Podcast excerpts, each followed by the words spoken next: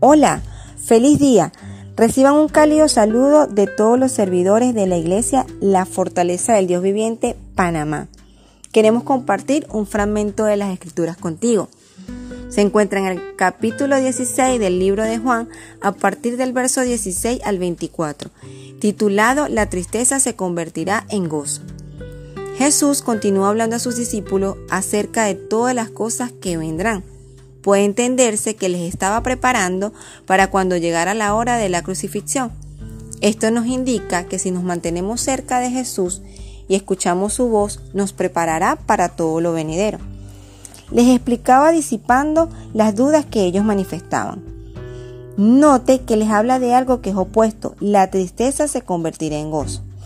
Es decir, tu condición que te daña, que te hace sufrir, que no te deja continuar, dejará de ser para convertirse en algo bueno, grande, limpio, extraordinario y sobre todo eterno.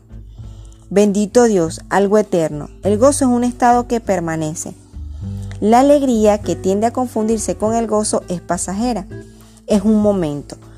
Una alegría, por ejemplo, es comprarse un auto, es realizar un viaje, es conseguir un buen empleo.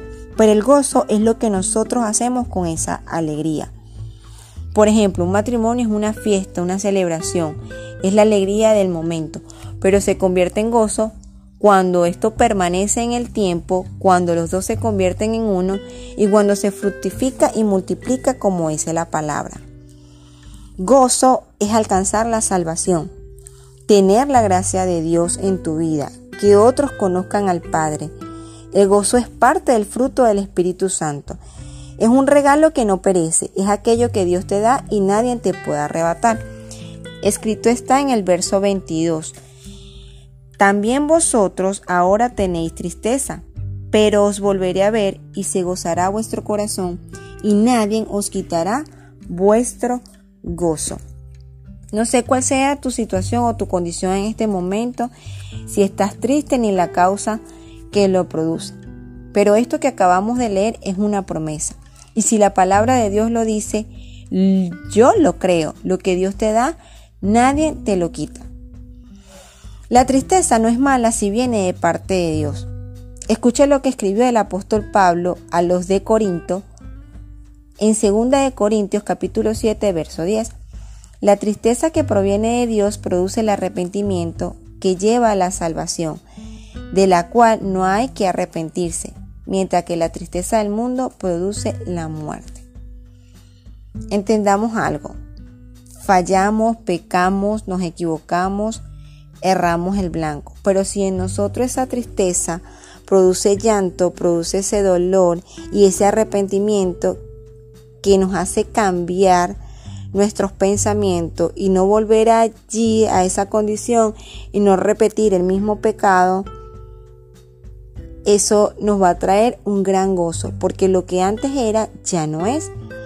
Porque la pena que te trae hoy en día un luto o un matrimonio fracturado o un hijo desobediente o, la soledad o tantas cosas que podemos estar viviendo ya no será más.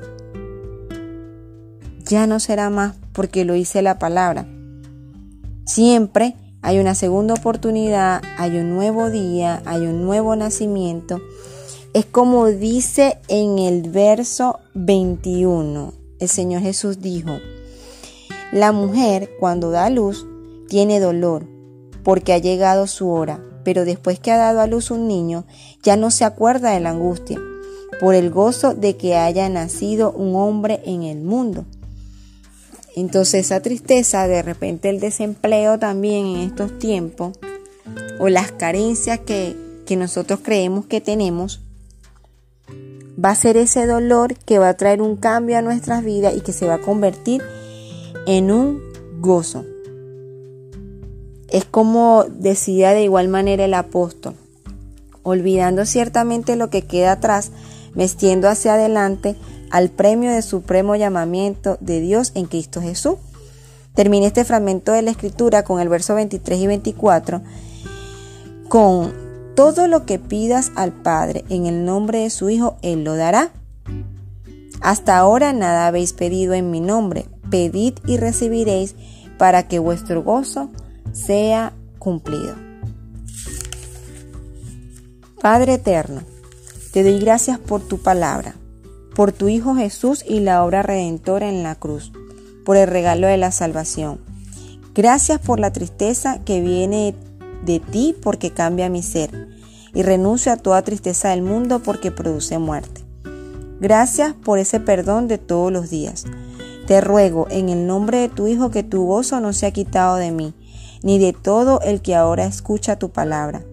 Sigue manifestándote, hablando de las cosas venideras a todos los que son íntimos con tu espíritu. Te alabo y exalto tu nombre. Amén. Bendiciones.